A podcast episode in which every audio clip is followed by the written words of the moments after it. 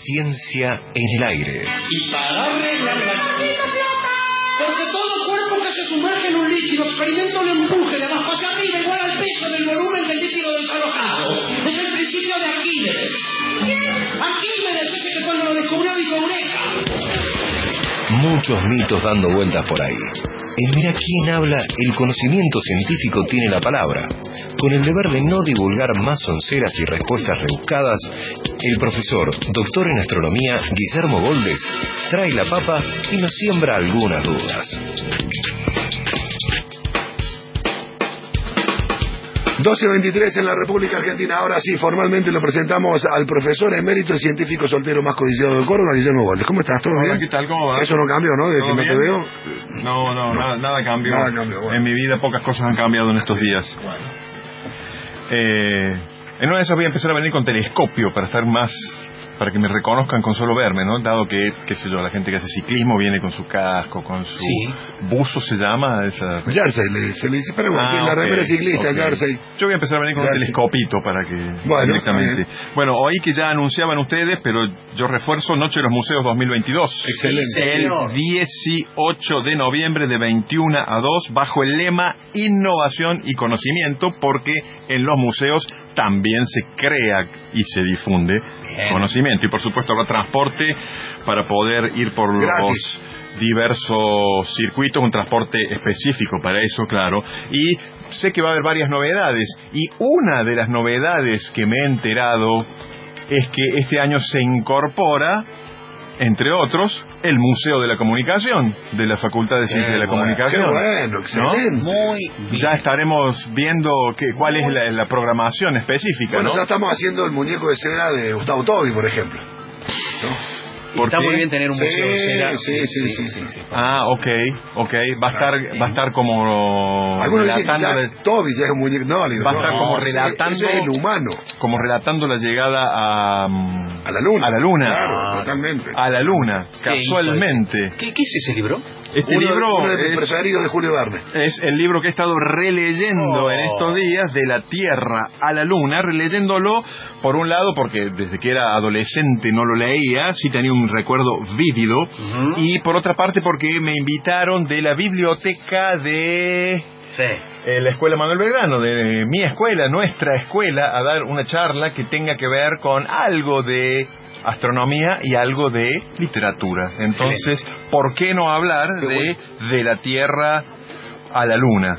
¿Les parece? Qué buena edición esa que tiene entre manos, ¿eh? Tiene una de esas tapas duras, un encuadernado de aquellos. Comprado en la Feria del Libro. Sí, fíjese. Comprado en la Feria del Libro. Fíjese, pensé Sí. que lo traías desde tu infancia. No, no, no, justamente lo tuve que comprar porque no lo... Muy buena esa no, no, guardo esos libros, en algún momento me parece que los donamos o algo así. Bien. Entonces estuve leyendo este clásico y ya que estamos, hablemos un poco de eso. Porque Dale, dale, dale, dale. Está bueno, ¿no? Sí. De la Tierra a la Luna. Sí. Y bueno, uno sabe más o menos cómo escribe Verne, ¿no es cierto? Yo por eso me empecé a fabricar un cohete de Sí. manera casera, me acuerdo ¿no? en la casa de mi abuela en Carlos Paz. Ajá. Pero no, se, No. no se intentó subir. No prosperó, no, no, No, no, sí, no faltó. lo pude despegar. Faltó para el combustible. Sí, sí.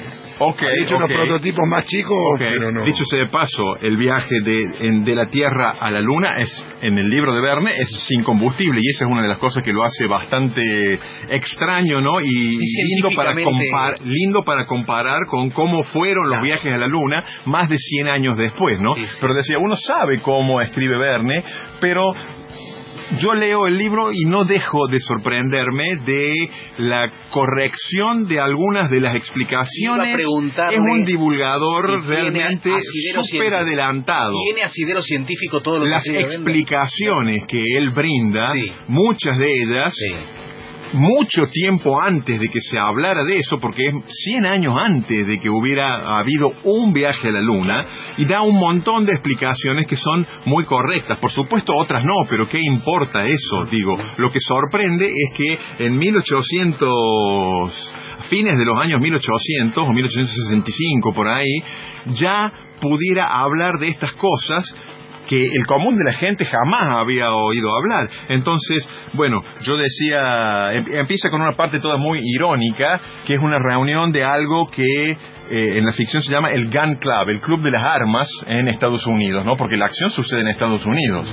El Gun Club que uno inmediatamente dice tendrá que ver con la sociedad del rifle o el club del rifle. Sí. Y bueno, aparentemente no, ¿no es cierto? Pero el Gun Club está formado por empresarios, es una ficción, ¿no? Empresarios fabricantes de artillería en los Estados Unidos que están muy tristes porque ha terminado la guerra de secesión en Estados Unidos, que era una mina de oro para ellos, ¿sí? Una usina de muerte para la gran mayoría de la gente, de la humanidad, sí, pero para ellos era una oportunidad de oro y se hicieron millonarios con eso, ¿no? Y entonces, eh, en la primera parte del libro, los socios estos del Gun Club, que muchos de ellos están tullidos porque han probado las armas eh, en sus propias fábricas y demás, están especulando cómo pueden hacer para generar una nueva guerra y como en Estados Unidos ya no pueden, Sí. Van a generar una guerra, están especulando cómo generar una guerra en algún otro lugar, ¿no? Sí.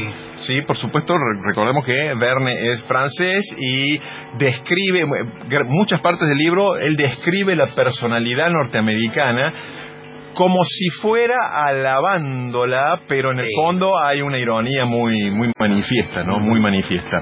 Y eh, sucede esto que están especulando cómo armar una nueva guerra hasta que alguien, el presidente del club, que eh, este personaje de ficción se llama Barbie Kane, viene con una idea revolucionaria y dice, hace como una gran presentación y dice, bueno, ustedes saben que la luna nos fascina a todos desde hace mucho tiempo. Ha llegado la hora de que mandemos un proyectil a la luna.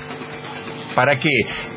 No importa, para que podamos construir armas Ah. más grandes, y de hecho construyen el cañón más grande de la historia, de más de 200 metros de longitud, Sí. con un, eh, un diámetro de más de 6 metros, etcétera, para mandar un proyectil a la luna, ¿no? Y él hace razonamientos muy interesantes. En primer lugar, habla de qué velocidad tiene que tener un proyectil para escapar de la Tierra Mm. y da el número tal como lo conocemos hoy, que se llama la velocidad de escape, que es de 11 kilómetros por segundo. Sí. Si usted patea un fútbol con una velocidad de 11 kilómetros por segundo, ese fútbol no cae nunca más a la Me Tierra. pasó, me pasó. ¿Le pasó? Sí, no sé Bien. si cayó fuera de tierra o no, pero seguramente en la casa del vecino que nunca me devolvió la pelota. El famoso vecino que no Sí. devuelve, o que la devuelve pero está pinchada. Sí. Ok, ok. Hace un razonamiento muy preciso sobre eso y después dice, hace otro. porque en esa época todavía no se conocía eso, no estaba estudiado, no había investigaciones. No era un conocimiento que circulara, eh, hablar de la velocidad de escape. ¿no es cierto? Sí, eh, a ver, eh, evidentemente eh, Verne había leído sobre física, sí, porque más o menos desde la época de Isaac Newton eh, esos cálculos se comenzaron a hacer, sí, es decir, son cosas que sí se conocen, pero no a nivel popular y no con el nivel de explicaciones que les da, porque inmediatamente después dice para mandar un proyectil a la luna, Sí. No necesitamos impulsarlo hasta la luna. Y este es un razonamiento súper correcto. Dice, necesitamos impulsarlo hasta un punto Que ya salga. en que la luna ya lo atraiga más de lo que lo retiene la Tierra. Y ese es un razonamiento 100% correcto en cualquier viaje espacial. ¿Y, y, y- en qué punto de la distancia entre la Tierra y la Luna está ese punto? Está más cerca de la luna O sea, ma- que de la Tierra porque la luna es más de la mitad del Más viaje. chica la Luna. tiene menos masa, claro, es más chica la Luna y ese es, entre otras cosas, el motivo por el cual cuando se realizó el verdadero viaje a la Luna, el primero, año 1969, el viaje de ida de Apolo tarda más que el viaje de vuelta. Y porque. Porque en el viaje uno lo podría decir tiene así. su lógica. Uno lo podría decir así, sí. Tiene su lógica, Sí, sí, uno lo podría decir así. Sí. Es decir, mientras uno va, es la luna la que tira un poquito y la tierra la que retiene y la tierra tiene más fuerza de gravedad. Claro. Cuando uno vuelve es la tierra la que Más vale. tira, ¿sí? Entonces, y hay una bueno, una larga serie de razonamientos de ese tipo eh, que serían la envidia de muchos estudiantes Todos de certeros, astronomía. todos no todos, pero una gran mayoría de razonamientos muy certeros. Él después le agrega, por Ahora, ¿Él era un, supuesto... estudioso en la materia o él, eh, Él era una persona que estudiaba para escribir. Estudiaba él no para estuvo prácticamente, él escribió muchísimo sobre viajes, ¿no es cierto? No estuvo prácticamente en ninguno de los lugares Claro. sobre los cuales escribe. tampoco en el centro de la Tierra? No estuvo en el centro de la Tierra, No dio la vuelta al estuvo en la mundo, luna, no estuvo no, en el dio la vuelta al mundo, Claro. no estuvo en el fondo del mar, Claro. no estuvo en la isla de los estados, Pero de la todo- que habla el faro del final, pero se ilustraba Claro, muy bien. claro. Eh, co- como dice César, no dio la vuelta al mundo, pero hace esos razonamientos tan exactos de que En 80 estaban haciendo mal la cuenta porque se habían olvidado que atravesaba la línea de cambio de fecha. Son tiene un- una, una cultura eh, científica digna de un divulgador moderno, pero por supuesto con una pluma además, con un Sí. vuelo literario más grande que la mayoría Bueno. de los de los divulgadores, ¿no? Eh, hasta que en un momento, a raíz de una apuesta prácticamente, eh, se decide que no va a ser solo un proyectil, sino que dentro del proyectil va a ir gente.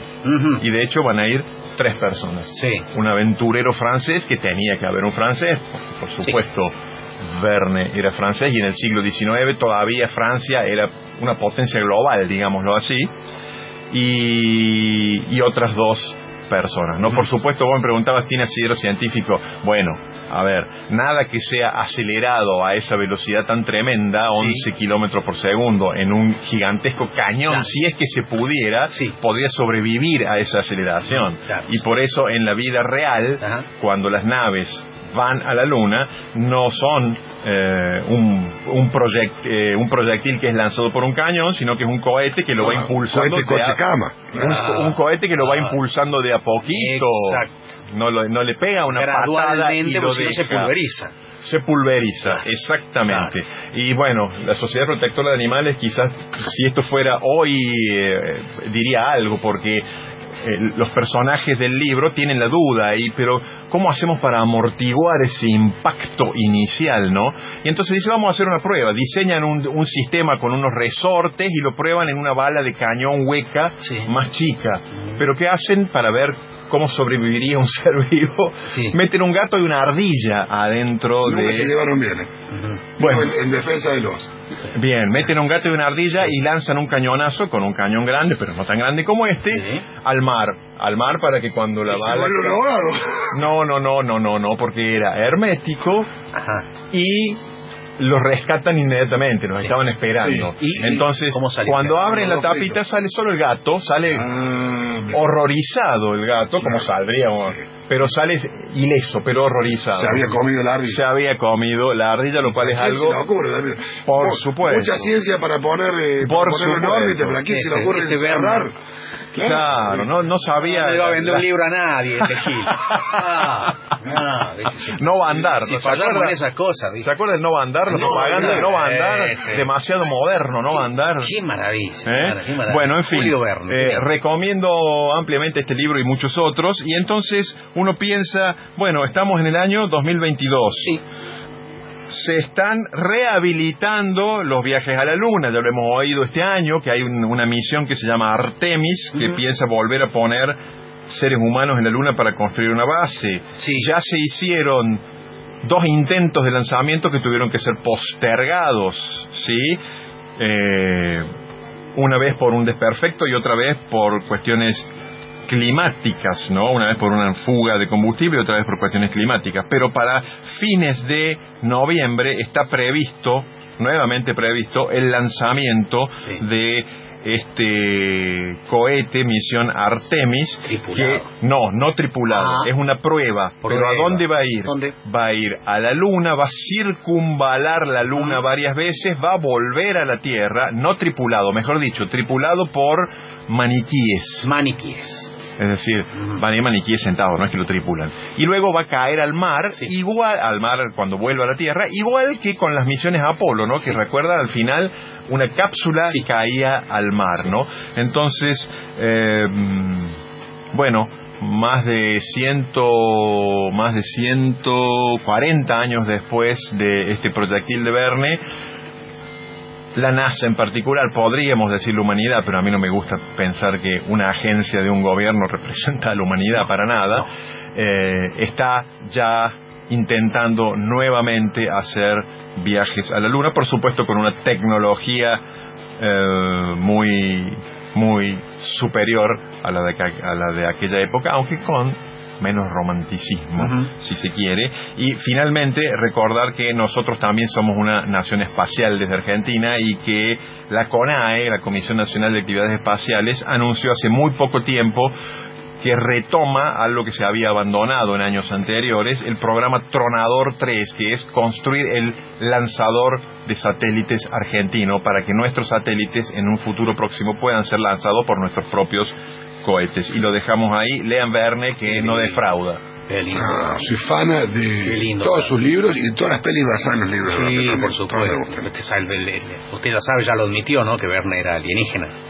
Eh, por- Era francés, lo cual a- a- Eh, para alguna gente es parecido, pero no. fácil hacerse pasar por francés, Ah, por bien. canadiense, por No cordobés. era francés, Hay era, era Nantua, ahora es de, de la ciudad de Nantes, ¿no? Y cuando yo estuve en Nantes, en el momento en que traíamos el planetario que se instaló aquí Sí. hace algunos años, eh, estuve al frente del planetario, está la, la casa museo de Julio Verne. Y dicho sea de paso, ya que mencioné planetario, Sí. me he enterado es algo público. Me he enterado que va a haber un nuevo planetario digital en la Argentina, va a estar ubicado en la ciudad de Santa Fe, se va a inaugurar probablemente este verano y va a ser todo un acontecimiento, una nueva instalación de divulgación de, de alta tecnología, digámoslo. Y va a estar en un lugar que se llama, eh, un lugar histórico que se llama El CODE.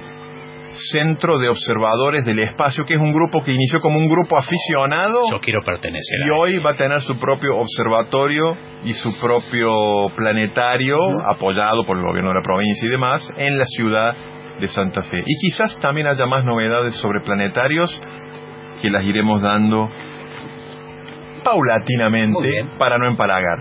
Excelente. Nos vemos la semana próxima. Maravilloso, Goldés. Pero ya voy a venir con un telescopio o por lo menos sí, algo parecido, ¿eh? porque yo quiero que me reconozcan Tráigalo, apenas me ven. Tráigalo. Sí, que digan, ahí viene.